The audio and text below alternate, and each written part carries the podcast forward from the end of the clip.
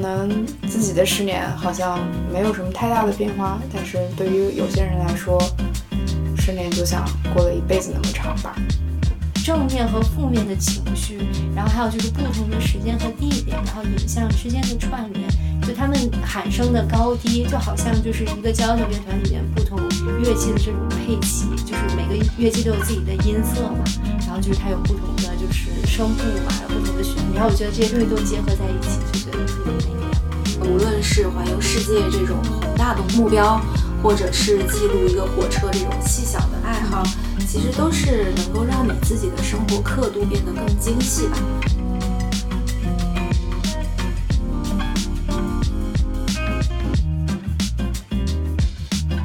边聊边看，边看边聊。Hello，大家好，我是觉得日子一天天过，但是每天都差不多的 Cindy。一上来就笑场感谢。大家好，我是每天都想记日记，但总是懒于记日记的快乐宅宅女米少王。大家好，我是一聊纪录片就来劲的瑶。嗯，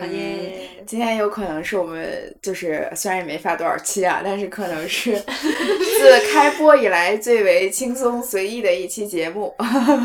对，然后我们今天这个电影可厉害了啊啊，两部电影，然后这两部电影有点像一个相差十岁的亲兄弟一样。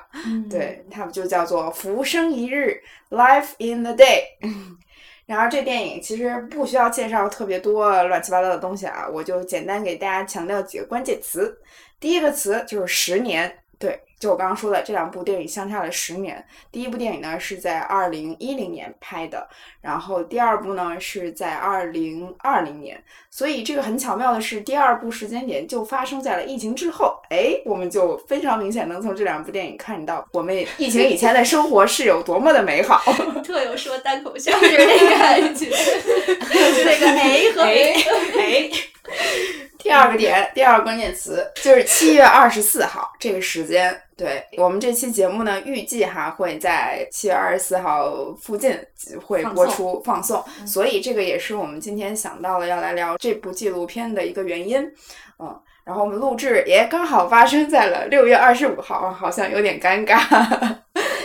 但是呃，它确实是我们去看电影的一个契机，也是我们会用来记录自己生活方式的一个契机。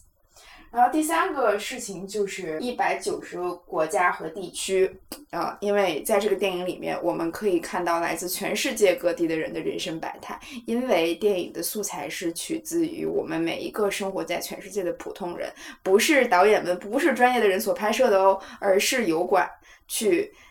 通过线上的这样的一个收集，收集了来自全世界各地大家自己拍摄的这种素材，所以就是大家如果在看这部电影的时候，需要预警的是这个电影的画质，尤其是可以看到十年前最开始的第一部那个画质真的是有点参差不齐。毛糙糙的。对对，但是这个不影响我们去理解，呃，每是发生在每个人身上的一个故事。嗯，所以我们今天就来聊聊这两部电影吧。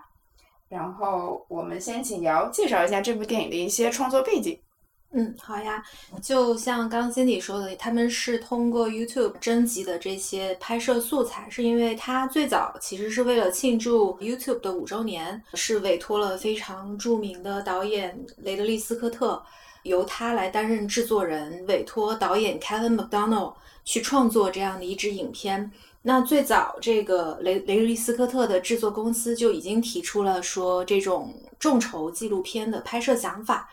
然后，McDonald 他又从英国纪录片导演 Humphrey Jennings 那里提获得了一些拍摄灵感。就这位导演，他在一九四二年其实有拍过一部叫《Listen to Britain》的一个纪录片。它的一个特别之处是在于里边不涉及任何的采访，而是仅仅用一个观察者的视角去拍摄和记录普通英国人的这些生活。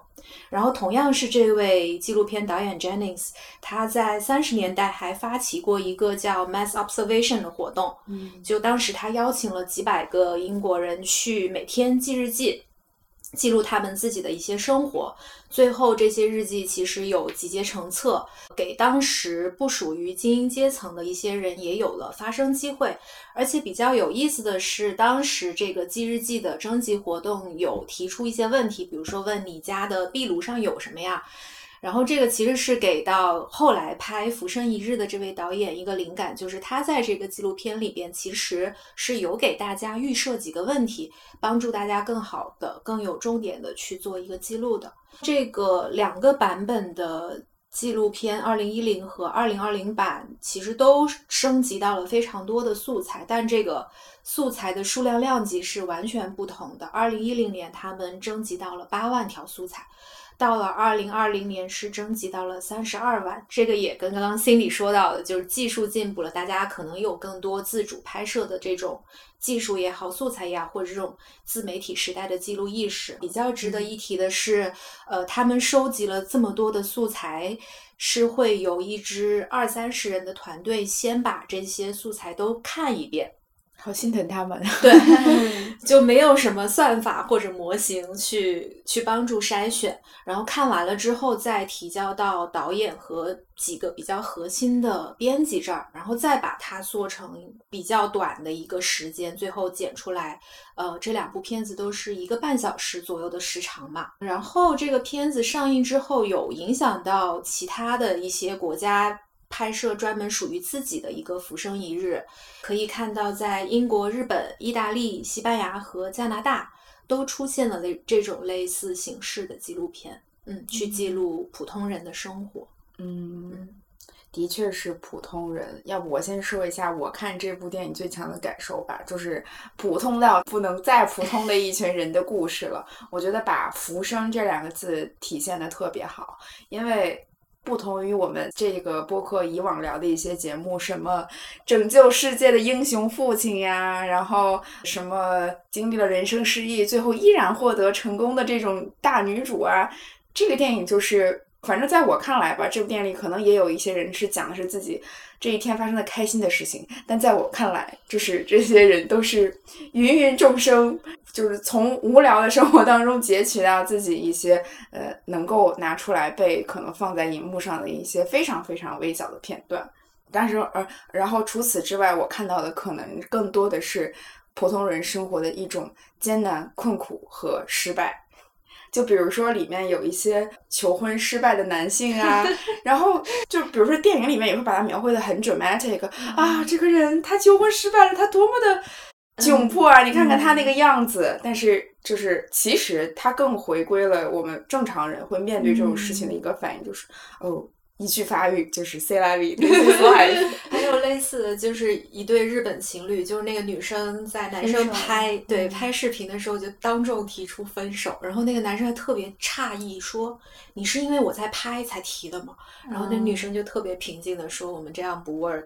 对，然后他就在一边哭一边做饭，然后他手里的那个就是在煎炒的动作一直没有停下来。对啊，这就是生活。对，就是这些普通人，其实可能比电影里的那些英雄角色更加的勇敢，因为我们在面对这些的事情时候，就是哦，发生也就发生了，我就默默的接受它，然后 life is move on。虽然我们不知道这个七月二十五号之后发生了什么，但是我相信他们都会很勇敢的面对。嗯。然后我觉得这个片子最有意思的是，因为它标题不是叫《Life in a Day》嘛，就我觉得其实它展示了就是我们观看时间的另一种方式。因为我觉得就是我自己思考这种人生中的时间，我会觉得是 a day in my life，而不是 life in a day。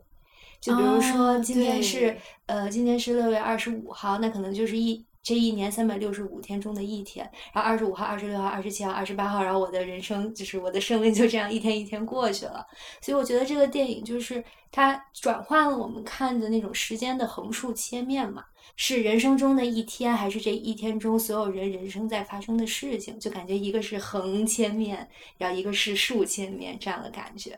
然后所以我就觉得这个电影展示的视角特别的新鲜。对，然后我就觉得，因为他这样的思路和他最后就是刚才姚介绍的这种通过人各种筛选，然后把它剪辑拼凑在一起，其实就是展示了怎么说日常中的一种非日常感。就其实我们看，就是可能大家从就是每一个提交作品的这些人来说，他们拍的这些东西，可能就是他们特别日常的一个生活，其实没有任何的故事性或者是。叙述性，他们其实只是想记录一下这一天发生的事情，或者是他们觉得对他们有特别意义、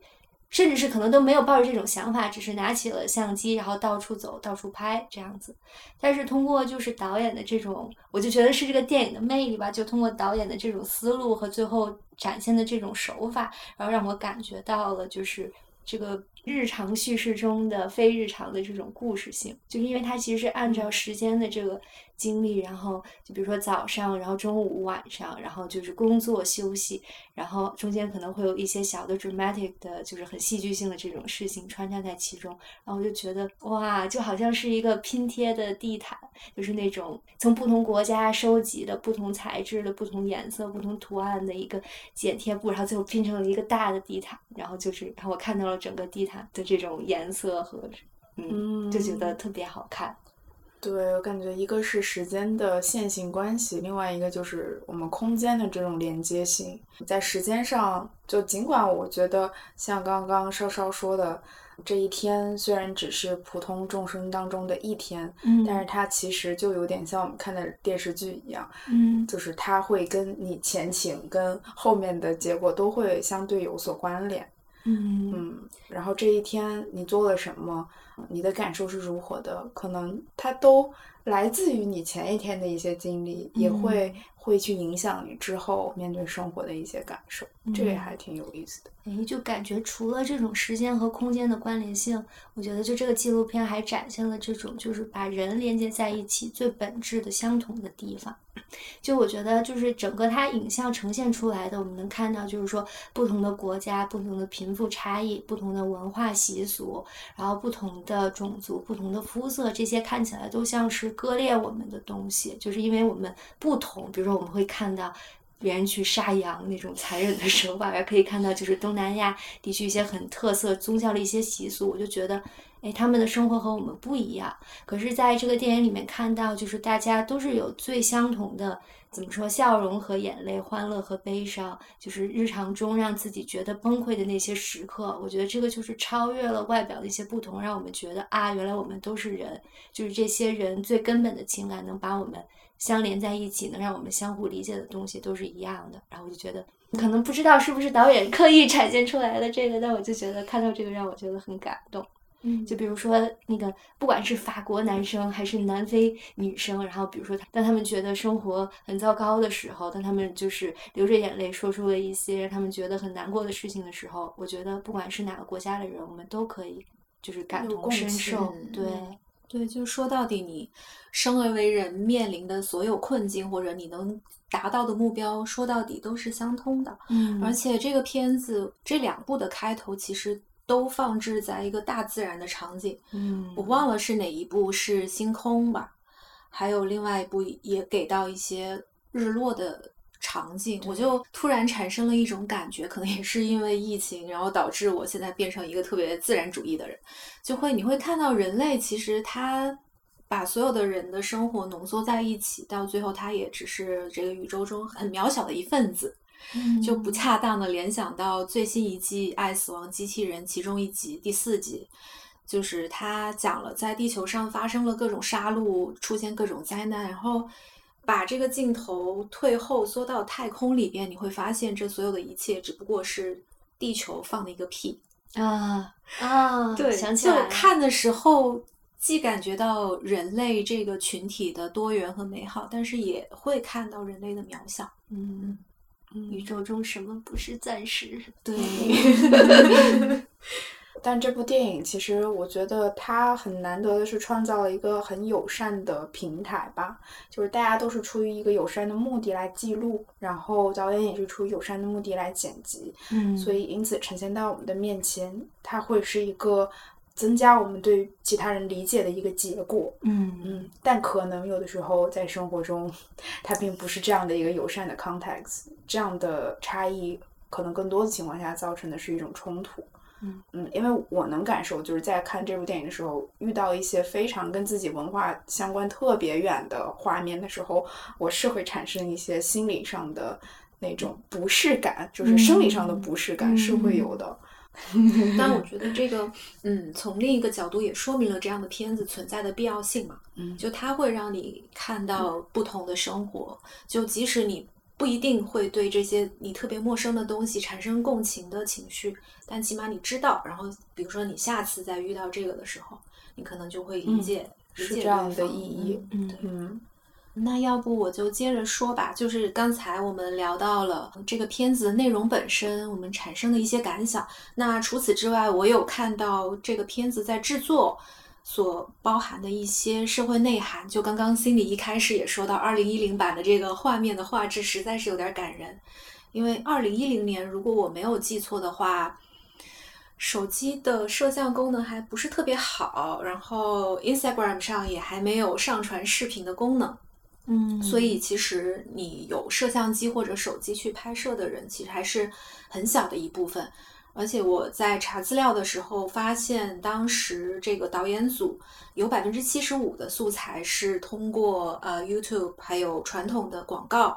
电视台、报纸征集，然后有百分之二十五是他们直接向发展中国家发放了摄像机，由他们去记录。哦也就解释了为什么我们能看到发展中国家的一些影像，但是与此同时，你又能特别明显的感觉到，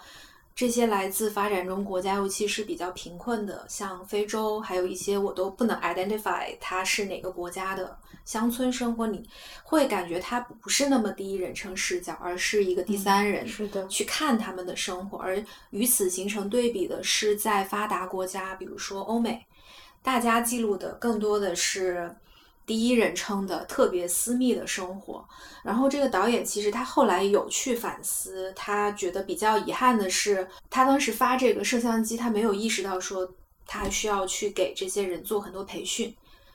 嗯，尤其重要的是让大家形成这种观念，说我自己的观点或者我的生活是值得记录的。嗯，这个也是我觉得这个片子给很多人的一个启发吧。嗯，就让你知道，不管你的生活是多么的无聊，多么的平淡，嗯但它还是有值得记录的地方的。就像在呃二零二零年的这一部里面，它其实有一段剪切，就是把全世界各地所有人在这种自媒体井对喷的时候，都开始自己 拿起手机做主播的那个画面，嗯，就让你觉得，嗯，这个十年之间的变化发化。生了很多变化。对，就像瑶说的，不仅仅是拍摄设备上的升级，同时每个人都开始接受，我也可以作为一个嗯拿起手机的记录者和创作者。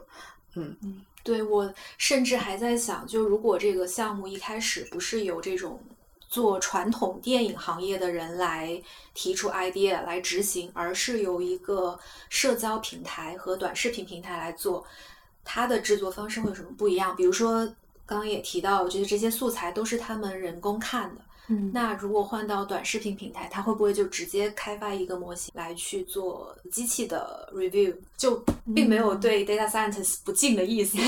我觉得这个是观念和生产方式上的一个区别吧。嗯对，而而且且它很有可能嗯会是竖屏，不是横屏的哦，电影。对，我真的哦特讨厌对竖哦屏，真的很有可能。对对，而且在那个电影里边，就二零版的电影里边，除了像短视频平台，然后大家拍短视频，然后还出现了无人机。哎，我突然突然想到，嗯就如果要是比如说机器去看、去筛选，然后给他们打一些标签，因为算法它不也是有偏见的嘛，就经常会嗯谈到就是算法的偏见。然后我在想，那如果那个就是如果算法筛过一遍的这些视频里面，其实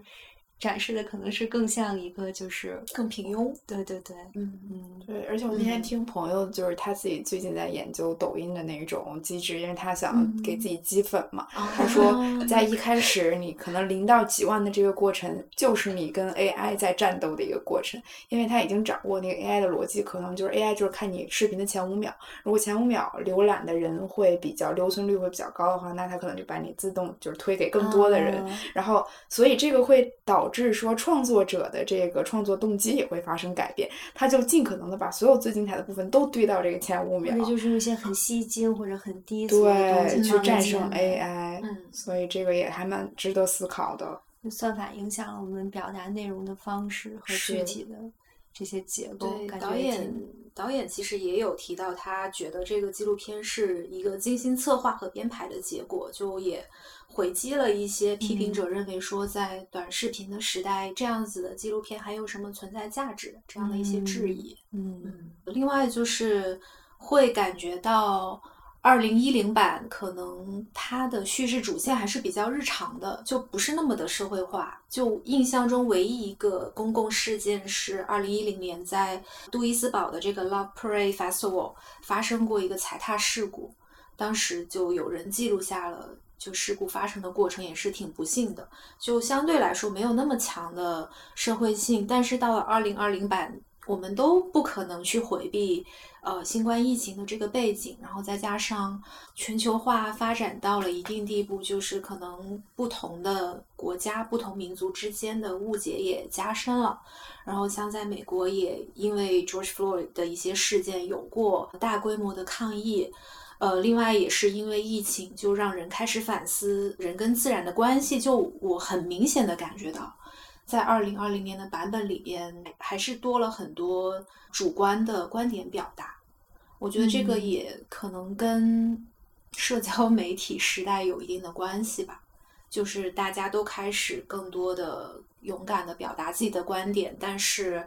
形成的共识可能不会像以前那么多。嗯嗯。就表达的这个窗口更加的多元了，就你有很多渠道去表达，它可能会增加了你的表达欲，但是感觉就也会更被淹没在没有被 verify、没有被证实的这个 各种 观点里面，就你 lost in lots of opinions。哎，反正看的时候就觉得一零年还是一个挺美好的年份，然后二零年就并不完全是一个岁月静好的状态。我觉得一零年的话，大家的生活很简单，对，就感觉他的快乐、他的他的痛苦都很简单。但是我感觉到了二零二零年，就 一切都变得更加复杂了。但也有可能是现在这个时间离我们太近了，所以对很多东西的记忆都比较清楚。嗯，一零年可能也发生了一些情绪上的。动荡，我们个人的经历上也有一些变化，可能随着时间的推移就不记得了。嗯，我觉得反而也说明了记录的重要性吧。嗯，就遗忘是一件挺可怕的事情。对我还还挺就是遗憾，觉得自己应该在一零年那个时间点看一下这个片子，或许在十年后再看，就能比较出来自己心境的这种变化。嗯嗯。因为我是一二年看的，一零年这个版本，然后到现在我完全不记得，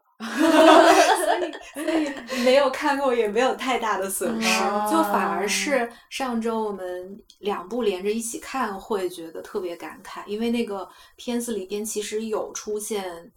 就是同一组人在两部片子里边的生活境遇嘛。对，记录的确很重要。说不定你在一二年看完之后录了一期 播客，然后今天再录期播客就不一样了。对，我还我还记得看到他征集二零年这个拍摄计划的时候，那天我干了什么？因为我是有想过，哎，要不要也记一下自己做了什么事情？但是又觉得，嗯，我的这个生活好像也没有什么特别的，后来就放弃了。嗯。不过能说明每个人他其实都有一个想要自己记录自己生活的这样的一个出于本能的渴望吧。但是有的时候我们的确是缺少一个主题，因为我们觉得自己的生活太平凡没有意义。当别人赋予了你这样的一个主题，觉得他告诉你了你的生活是值得被记录，这件事情就很有意义。对，我觉得其实也是一个特别好的对抗虚无和倦怠的方法，因为现在大家都。动不动就很 emo 啊，很丧啊，很虚无啊。但是恰好这个片子告诉我们说，不管你的生活多琐碎、多细小，当你跟很多其他的人的生活摆在一起，它是会有力量的。嗯，你还是要相信人的力量，嗯，相信你的生活是值得记录，你的人生还是有很多东西可以去为之努力和争取的。说到力量，不如我们就来聊聊这些。让我们为之触动的平凡人的故事吧。嗯，对，其实我自己印象最深刻的还是在这两部片子里面有关联的两组故事。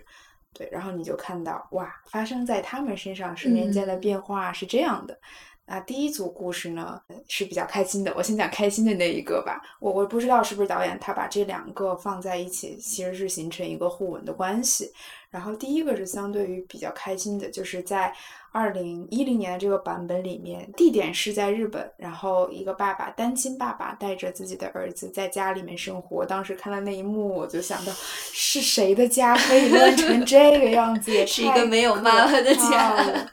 对，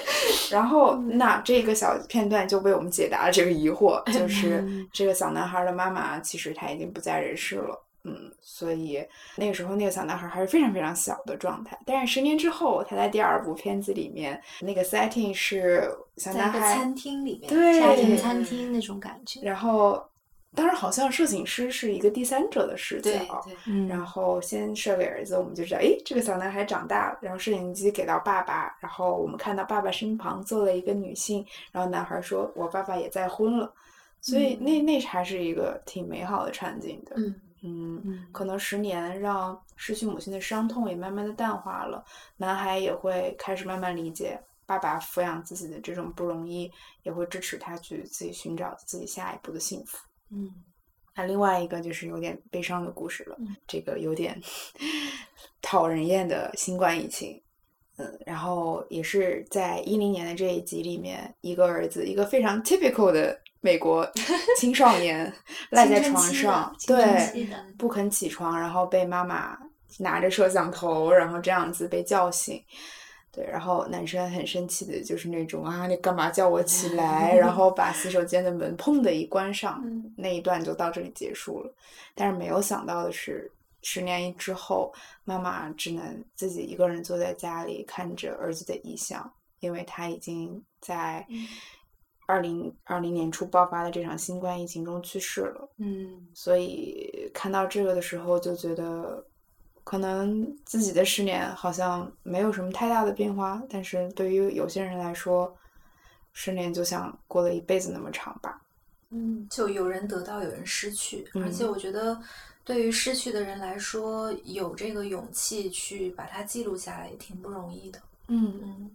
对，我看到后来好像浮生一日的颁奖礼还是一类之类的活动上，导演也把这些比较有代表性的主人公请到了舞台上，嗯，觉得那个画面还挺美好的。那我们稍稍，你们可以来聊聊自己印象比较深刻的片段。嗯，其实我觉得我这两个印象特别深的片段，其实都是跟他怎么说，像是那种音乐的律动感和节奏感相关的。这其实还是更多导演他把这些片段剪辑起来的一个方法和思路，让我特别眼前一亮吧。我我最喜欢的两个场景，一个是就是 前一秒，然后是一些人在挤牛奶，然后后一秒就变成了就是你能看到一个美国家庭，然后他们把这个牛奶倒进早上的咖啡杯里。呃，还有一个就是前一秒是大家在辛苦的劳作，是在筛麦子还是在干啥？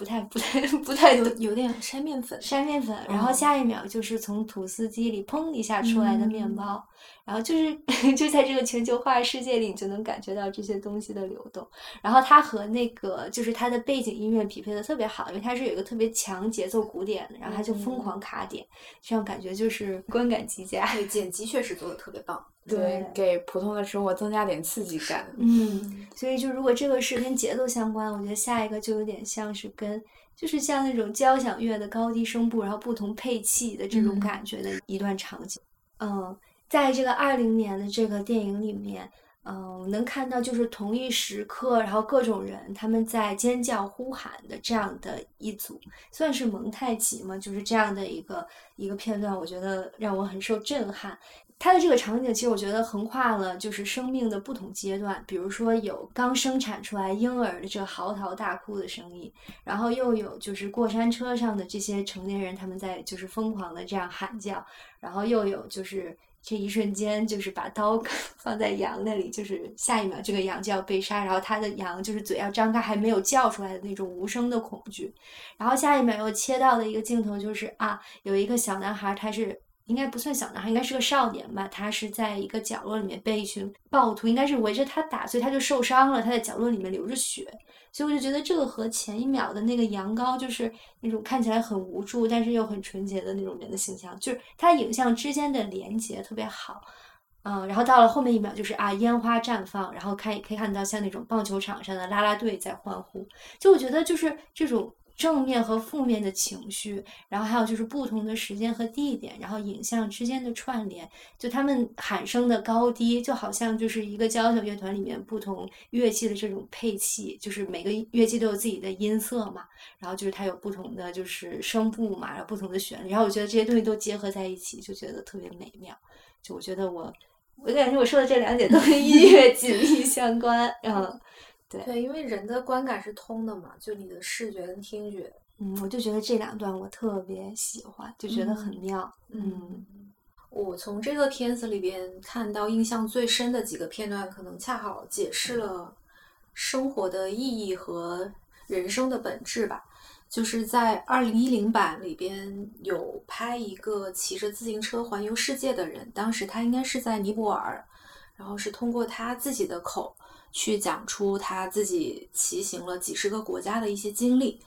然后到了二零二零年的版本里面也有一个类似的人物，但是这个人物他做的事情就没有环游世界这么伟大，他就只是一个普普通通，应该是生活在伊利诺伊州的青年，他的爱好是在一天之内去七条一级铁路的这个路口打卡，去记录。行驶过去的火车就听起来特别像那个《生活大爆炸》里边 Sheldon 会喜欢做的事情，但我会觉得，无论是环游世界这种宏大的目标，或者是记录一个火车这种细小的爱好，其实都是能够让你自己的生活刻度变得更精细吧，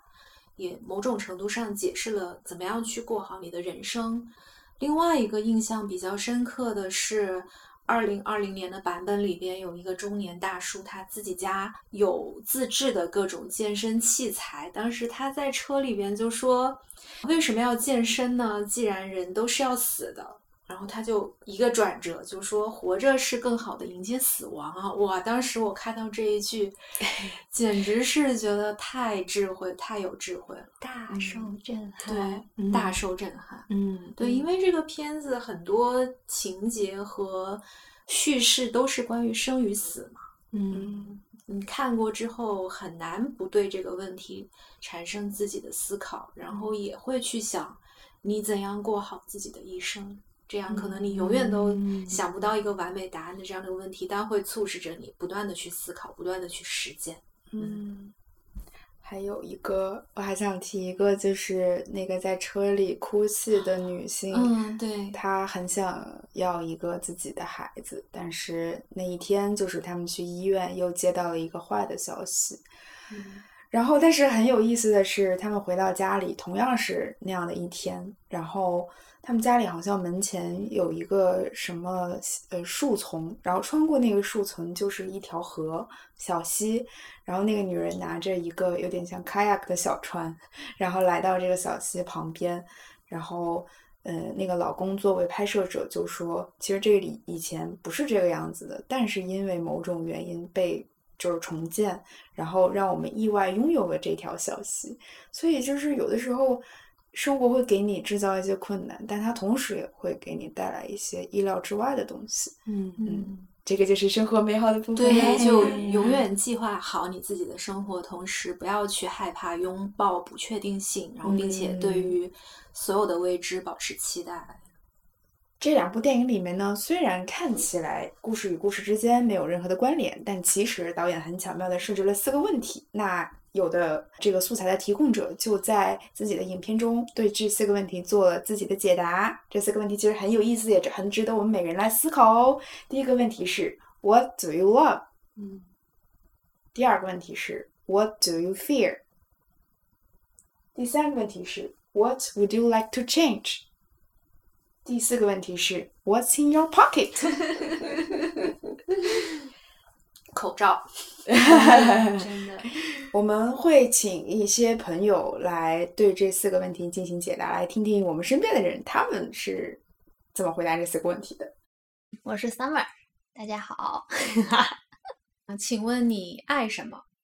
就这个问题，其实我想了一下，对我来说，嗯，分两个层面吧，一个是比较具象的，一个是比较抽象的。就是具象的东西对我来说呢，我爱的东西还挺多的。比如说喜欢四处玩儿，然后喜欢滑滑板，喜欢跳街舞，然后之前也有很多就是突如其来的爱好，比如说潜水啊，然后看纪录片啊，就是这种比较具象的爱好，可以说挺多的。然后如果抽象的话，我刚刚也想了一下，就是把那些具象的东西都集合到一起的话，可能我还是挺爱这个世界的，就是觉得自己能生活在这样一个地方挺神奇，然后挺珍贵的。第二个问题，你害怕什么？这个问题同样可以分两个 具象的跟抽象的吧。就具象的话，我害怕的东西其实挺明确的，就是第一是怕高，基本上十几层以上往下看，或者是我爬那种楼梯，我就会腿软，而且是真的就是会哭的那种。第一次去在台北美丽华坐摩天轮，我就从头哭到尾，然后让人就是笑话了好多年。然后第二个非常害怕的东西是水，所以我之前就是因为我小时候就不小心掉到井里过，然后被我奶奶捞了上来。如果没有我奶奶捞我那一下，我可能现在也没有人坐在这儿录播课了。所以后来为了抵制这个害怕，我去学了潜水。比较抽象的东西，我觉得就是对于我自己来说，我挺害怕没有安全感的。就是我是一个做决定或者干嘛的人，是一个需要自己想清楚。再去做的人，我需要自己给自己这种安全感。第三个问题是你有什么想改变的东西吗？其实我的人生到现在，我觉得我还挺知足、挺感恩的。所以你要说真的想改变什么，我还真的没有什么一定要改变的。我觉得我现在也过得挺幸福的。但是如果一定要有一个改变的东西呢？我觉得应该可能会是从我小学开始，如果我就是就是对自己喜欢的男生表了个白，我觉得可能会就是在之后会有很多不一样的人生。嗯，那如果是放在更大的世界这个范围内呢？嗯，更大的世界是指什么？你是说就是你身边的，比如说你对环境的关注啊，或者是其他一些事哦，那可太多了。那我觉得那个问题不是说我想改变什么东西可以就是完全覆盖掉的。就现在这个世界上有太多我觉得不对的地方，就是要说的话，感觉可以说几个小时。它有不同的命题，我觉得更大的世界这个问题好像对我来说就是没有什么作用。嗯嗯，挺无力的，真心话。最后一个问题是你的口袋里有什么？我觉得我口袋里有很多很珍贵的东西，比如说勇敢。我就我是一个很希望自己勇敢，然后希望自己每一年都比上一年更勇敢的人。然后我觉得我做到了。然后还有很多善良啊、爱呀，还有很多我很喜欢也很喜欢我的朋友们。我觉得这个很棒。其他的就还好，我觉得这些就够了。嗯，还有亲人们。我是吃吃，我爱创造新事物啊，比如做饭，比如做手工。我恐惧黑，恐惧打雷，恐惧虫子。啊，我想改变的是，我希望这个世界上人和人之间产生关系的方式可以更多样。可以举个例子吗？比如说，我觉得，嗯，现在人和人之间的关系就是充满了标签，比如说你们是同事，你们是朋友，你们是闺蜜。但是我希望就是这个可能性可以更多。我口袋里经常什么都没有，然后我觉得是因为我觉得总会在别的地方能找到，所以我就总是不带东西。我叫温森，呃，第一个是网球，打网球，然后看网球，每周可能花十个小时吧。还有就是 sex，我觉得它是快乐很大的来源，但是每周花的时间远远不如。远远不如网球多，我觉得还是比较恐惧疾病的痛苦吧。啊，因为我是求生意志非常薄弱，我经常一发烧，发烧的时候我就想说，天呐，我不想活了，就是，就生命可以在此终终结啊，所以我很难理解那些和疾病一直做抗争的人。那你有什么最恐惧的疾病吗？只要他不让我生活质量下降的疾病，我都无所谓。我之前也有得过一些慢性病什么的，后来。被发现是误诊，但当时因为不是很痛苦，所以我心理上也不会有什么影响，嗯，所以我现在就，因为对于男性来讲，那个年纪大了前列腺很容易有问题，所以我现在就很注意补充南瓜子和番茄素。呃，我最想改变的是婚姻制度，或者说是因为婚姻制度，嗯，大家对亲密关系的一种形成的固定的期待和约束吧，啊，因为我觉得一个个体最好的状态肯定是相对开放的、发展的、流动的，嗯，这并不是说一定是开放关系这种开放，而是说。呃，你进入一段关系的时候，你是没有一个约定所谓的约定俗成的范式，而是两个人，嗯，彼此打开，彼此坦诚，共同探索，共同去建立一套契约这个过程啊。但我觉得现在的婚姻制度让大家好像在开始一段关系之前都有很多好像固定的所谓对错呀。对我觉得。很大程度上限制了人对自我的探索和发展。幽默，呃，哎，我本身我除了之前做媒体，现在做公关之外，我也是一个兼职的脱口秀演员。嗯，因为我觉得现在大的环境也不是很好，大家的戾气很重。呃，幽默我觉得是一个很好的武器。因为我本身是一个 gay，然后我讲的段子基本跟这个有关，所以大部分时刻呢。都在调侃直男啊什么的，啊，当我看到台下的直男笑了的时候，我就知道我们达成了一种和解，或者即使他就被侮辱和损害，他还是可以买我的单。嗯，我是龙庭君。嗯，我爱我身边的人们，我爱充满可能性的生活，我害怕局限和封闭。我想改变有可能造成局限和封闭的沟通方式。就现在，我的包里有电脑、手机、护手霜、唇膏、相机。Hello，大家好，我是 Holiday，很开心这一次受 Cindy 的邀请来参与本期的互动。I love to see myself growing and remaining peaceful in mind even after spending an ordinary or disappointing day. 呃，这个问题我理解的是你喜欢什么，或者是热爱什么。那就我自身来讲的话呢，我会比较喜欢看到自己成长，以及有些时候虽然是度过了非常平常，可能一天什么都没做，或者是很令人沮丧的一段时间，但是我的状态依然能保持很平和，我就蛮喜欢这样的自己。Recently, I began to feel that I will lose connection with people who I've already built a strong relationship with. Since I decided to move to another city，因为最近我准备要搬到另外的城市去，所以会比较担心说和在这边已经建立了很强的、很紧密关系的朋友，去因为因为见不到面断掉一些连接。 会蛮担心的，然后也有找他们聊过。Actually, I don't want to change myself to adapt to the world or someone else. I want to change the whole environment to be more acceptable. 就是想要改变什么，其实现在也想不到想要改变什么，就是不是很想改变自己去适应世界，或者是适应社会，或者是适应某个人。 就希望，呃，无论是大的环境也好，还是其他人也好，能够变得更更有接受度吧，能够更包容和接受多样性一点。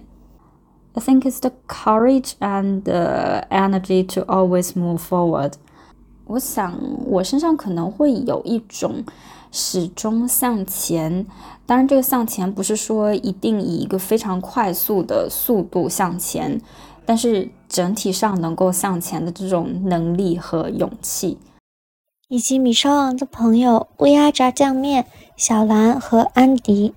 我爱的是一切能够启发我、激发我的想法的事物，让我感到美的事物。爱文学，爱一切的创造，爱自然，也爱家人与朋友。我害怕的是自己不再拥有创造的能力，不再去创造以及吸收新的东西，不再去行动。面对外界，我害怕的是我所在的地方一天天的坏下去，害怕强者对于弱者的暴力，害怕被迫接受的不自由。我想改变自己的事，要增强行动力，将想法去付诸实践，而不仅仅只是停留于想法。目前我所拥有的是我为自己争取的独立的生活，是我的思考能力，是因为年纪尚轻，所以还拥有的时间以及一切的可能性。同时，我也希望，无论自己今后处于什么样的年纪或者什么样的阶段，都能够向一切敞开，去不断的获取更多的可能。我觉得我最爱和珍惜的，应该还是嗯各种各样的关系，无论是跟爱人的关系，或者跟宠物小狗的关系，还是跟比如说可能我所在的城市啊，或者说。跟大自然这样的一个比较广泛的一种联系，就这些各种各样的关系，是我觉得对于人生来说最重要的。嗯，因为我觉得他们能够给到人的内心的这种充实感、连接感，还有这种互相的这种爱和珍惜的感觉，可能是多少的金钱或者说成就都无法相比拟的。所以相对应的，可能我最害怕的也是失去一些关系。就比如说，可能我会，啊，比如说，如果我想象，也许我的爱人先去世了呀，或者我的宠物之后可能肯定会先离开我，这些都是让我很害怕也会很悲伤的事情。嗯，如果要问我有什么想要改变的，突然这样问，其实好像。我想不太到，如果说我的人生是一部小说或者一个故事，它写到这里，嗯，我在想肯定也会有痛苦的、不舒服的部分，但是好像我会觉得可能他们也是生命必要的一部分，好像我没有很想要把他们去掉，我会可能选择和这些并不那么愉快的部分一起活下去。嗯，可能有一些稍微想要改变的地方，就是虽然我非常热爱我现在的工作，但是有时候会意识到，可能我在工作上花了太多时间，就好像工作和生活的边界会变得不太清楚。我分给嗯家人，还有说分给我的爱好，比如可能我原本会用来看电影、看小说的时间会变得相对比较少，然后我也会感觉自己跟自然的。包括可能跟广泛的朋友的连接也会变少了，所以可能这部分是我之后想要去慢慢找回的，就是更多的去达到一个工作和生活上的平衡，找回更多的生活的部分吧。嗯，我已经拥有的东西，其实有时候我会感觉我很幸运的已经拥有很多了，就是我觉得我会有一个比较心意相通的爱人，然后有一份。其实好像就是我从高中到现在一直想要做的一份工作，就这份工作现在我已经拥有了，而且它很幸运的是它离我家非常的近，就可能我徒步很快就能够走到我上班的地方。虽然可能钱没有那么多，但是嗯，你不能所有都要，对不对？所以其实对我来说是一个很理想、很幸运的状态。I love my bed and ice cream. I love how I was able to benefit from the American education system and succeed despite the incompetency of my parents. I fear losing myself to stress. I would want to change so many things it's hard to list. I would want to rid the world of things like cancer. I want more money and to be more confident. The list goes on forever. There are keys I have my wallet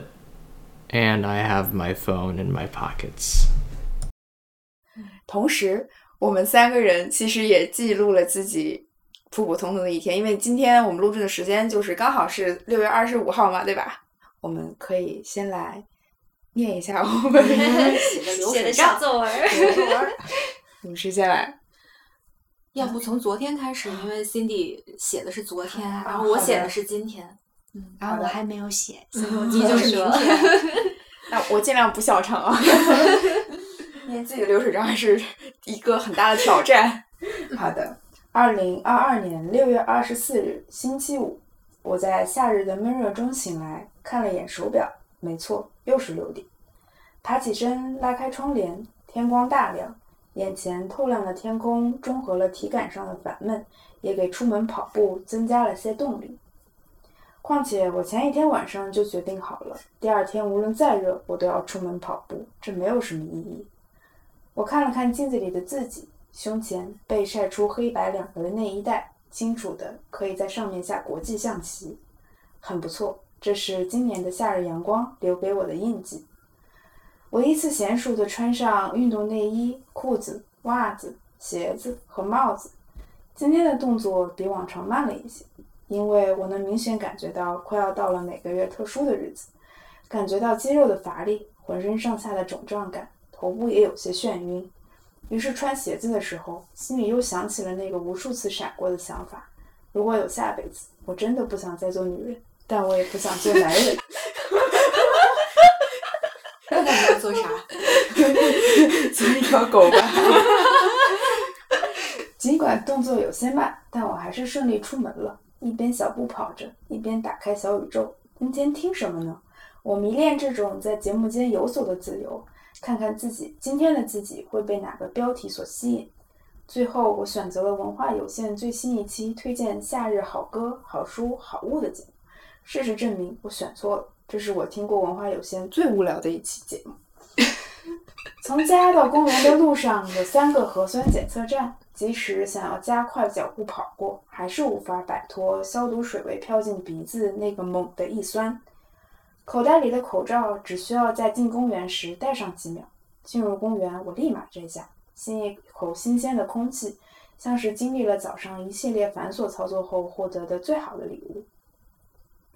回到家，拉伸、洗澡、喝咖啡、吃早饭，然后去上班。哦，对了，上班是最不值得记录的部分，自动删除它好了。我的浮生一日宣告结束。然后你要你要分享一下那个 Cindy 还在 Note 里边添了一张截图，然后是关于什么？This is exactly what I fear。你要讲一下吗？一个女人哭着说：“失去你爱的人，因为我很难真正与人产生联系。”因为他们没了的话，我怎么办？他们没了的话，你怎么办？哦，对对对，对我怎么办？嗯，对，哎，确实是，嗯，哎，就是建立一段亲密关系真的太难了。嗯，好呀。那我就接着 Cindy 的记录吧，因为我就记了一下今天，因为今天对我来说其实是蛮典型的一天。我本来就很喜欢待在家里嘛，而且疫情就是会让我在家的时间大大的增长，所以家对我来说是最重要的生活空间了，所以就正好记录一下。二零二二年六月二十五日，周六，自然醒。今天是录播课的日子。所以趁朋友们来之前做了家务。我总是努力让家里维持一尘不染的状态，这是在外面的世界变幻动荡的时候，为数不多可以由我自己决定的事情。我给阳台上的植物浇了水，开花之后长出的柠檬已经两个月了。一开始以肉眼可见的速度长大，最近似乎陷入了生长停滞期。我还从盒马上买了鲜花、蔬果和饮料，当季的绣球连着买了几次，逐渐掌握好养好木本植物的诀窍。在家里不同的功能区放置不同色系的花，餐桌是粉色和黄色的，客厅是蓝紫色和白绿色的冷色调，这也是一种让生活放空间放大的诀窍。今天实在太热了，早上喝不动热咖啡。我就给自己做了冰的燕麦拿铁，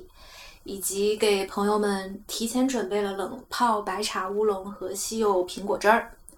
居家的生活好像就是这样，从固定又 random 的日程里获得秩序感，校准人生的坐标。做家务的时候听了声东击西最新一期节目啊，可见这个播客在我们的生活里边。扮演一个非常重要的角色，就可能早几年记录就不是这样。对啊，那个扯回来，嗯，这最近一期节目聊的是数字生活中的育儿分工。我很喜欢这个选题，听完之后还挺感慨的。再加上看到美国最高法推翻了堕胎权的这个消息，实在是忍不住叹了口气，想说：“哎，人类还是赶紧完球吧。”但是当我翻到今天的豆瓣电影日历，看到正好是雷德利·斯科特导演的《银翼杀手》上映四十年，就又感觉到了这种生活的巧合，很美妙。因为《浮生一日》就是他做制片人的嘛。嗯嗯，然后在写这个 notes 的时候是准备录播课了，就想请大家期待一下。说到我最热爱的东西，可能还是生活里边的这些具体的人吧，以及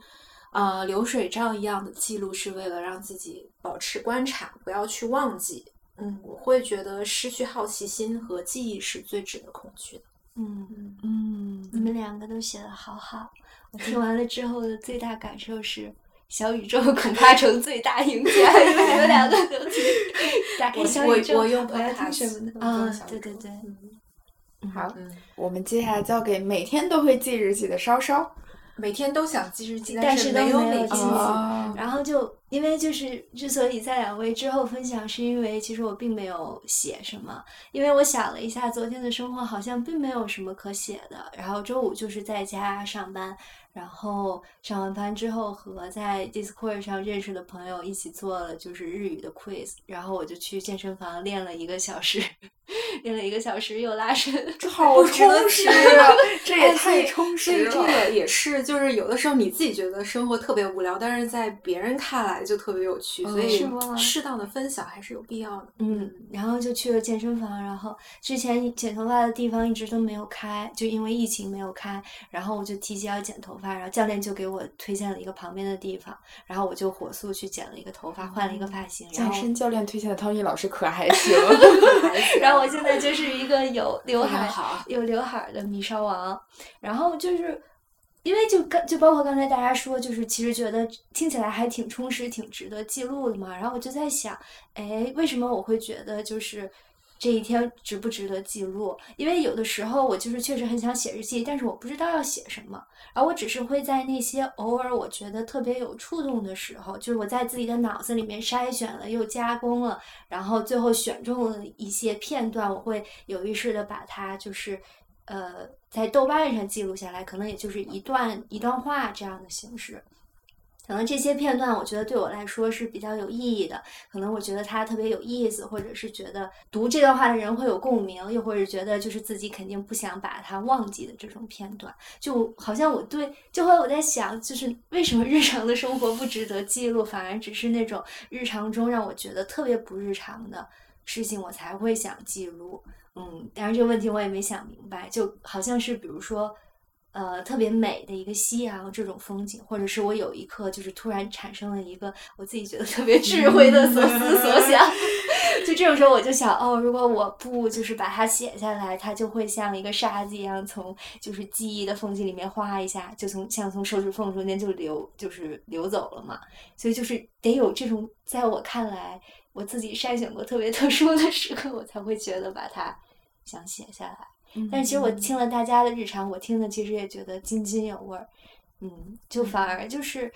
嗯，可能就是要更在乎自己的感受，然后觉得就算这个生活每天都重复，但其实它也挺挺有意义、挺有意思的。嗯，交流。也很重要。对。对，就是你每天的生活里边有一些特别的记忆固然好，但是也不用去刻意的追求吧。就想到。呃，一零年的版本结尾还挺妙的，就是一个女生应该是加了一天班，下班的时候在很黑暗的自己车里就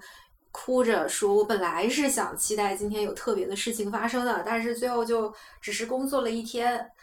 哦，就当时看到觉得，哦，原来大家的生活都是这个样子，有一个共识就是工作不值得对，嗯，哎，我就可以分享一个我觉得就是特别值得记录、特别想写下来，然后也特别不想让它在记忆中褪色的一个瞬间或者是片段。就我觉得就是那种生活中，就特别像冰恐龙界拍的电影中的那种感觉，就是那种生活中偶然与想象，就真的是在我生活中特别偶然的一个事情，我就觉得。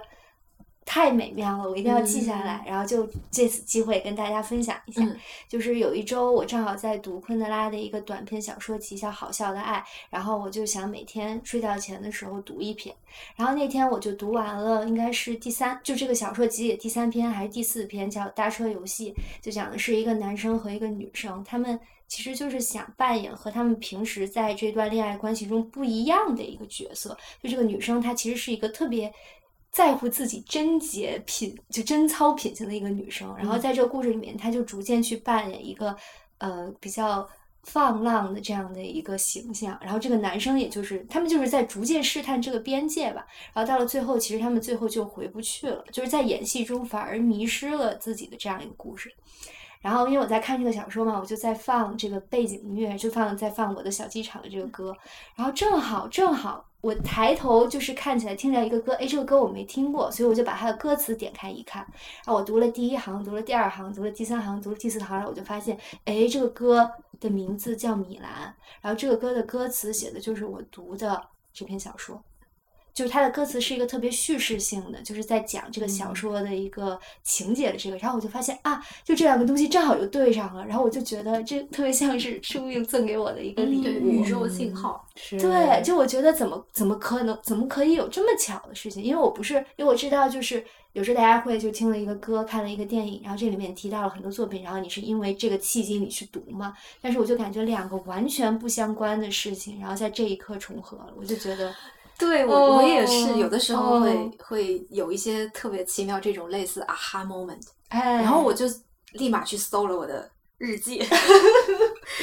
就就看到有类似的一则，就是有就我早上出门就都会听音乐嘛，而且是嗯。随机播放我 Apple Music 里面的哦收藏，嗯然后我有一天记录的是。锁门的时候播放的是 Primitive Morning，嗯，进办公室的时候的歌是 What Are You Doing the Rest of Your Life？直击人生的拷直问。击人生的拷问。就就我的日记里边有有过这种很多奇怪的啊 aha moment。哦，我就我觉得嗯就是我特别喜欢这种 moment，我就觉得可能这话听起来有点夸大其词，我感觉我这种人生就是靠这种 moments 支撑的。就是刚才杨也提到，就是要对未知保持就是好奇和期待嘛。就我觉得，如果我未来，就是我想，如果我一直活下去，我未来就说不定会有这样的时刻，不知道在何时何地发生。但我觉得，只要就是能和这种瞬间，就是能有再见面的可能性和机会，我就会觉得我会对未来充满无限的期待。但但这种巧合不是所有人都会这么的嗯被触动和感兴趣，就其实这也是一种生活的能力，嗯，懂得从自己的生活里边找乐子。嗯嗯，就是要打开那个 sensor。我有的时候会觉得自己被工作拖的 sensor 有的时候会关掉了。嗯嗯，然后好像哎，你让自己放松一点，沉静下来，换一个环境，好像这个 sensor 才会被重新开启。沟通。对，啊，communication，是 Communication communication。发现没有，我我台的那个叫什么母题，就是 communication。对我学我学的不好，communication。嗯，就人和人的连接和沟通，嗯，好的，然创作啊，最后这个节目惯例啊，我们再给大嗯家推荐几个与之相关的电影。嗯，交给我们的幺。好的，嗯，就这个片子是纪录片嘛，那我也给大家推荐三部纪录片。呃，首先这个《浮生一日》第一部和第二部隔了十年的这个操作，就让我想起了之前 BBC 拍过的一个叫《人生七年》，它真的是非常伟大的一个纪录片了。它是以七年为一个时间跨度去记录同一波英国的小朋友，从他们七岁拍到了六十三岁。就真的这个特别特别厉害，这个主创团队也大部分人也一直都还在，然后去看他们的家庭教育出身，还有大的这个社会经济背景，到最后我会发现所有人都变得挺平静的，然后接受了自己现在的样子。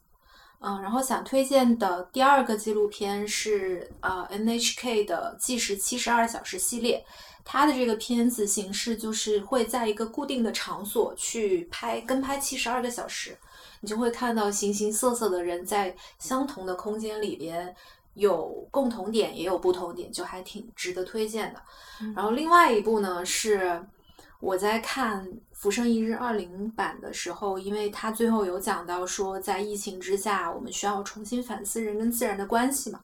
就让我联想到大卫·爱登堡他拍的一个新的纪录片，是记录疫情的时候，应该是二零年吧。大家可能也陆陆续续的看到新闻或者社交媒体上的讨论，说因为人类不活动了，让这个地球上的生物变得更加活跃，然后大家开始反思人类的活动对我们本身的这个生态系统造成了怎样的伤害。然后它这个呃纪录片叫《地球改变之年》，里边就记录了各个地方生物的活动，比如说阿拉斯加的这些鲸鱼，它们比以前更活跃的出来觅食了。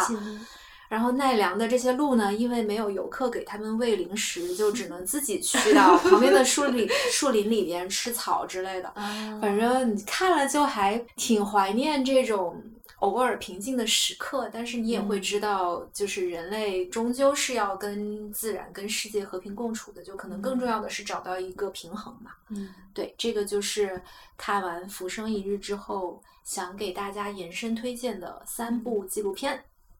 好，谢谢瑶。那我们今天就聊到这。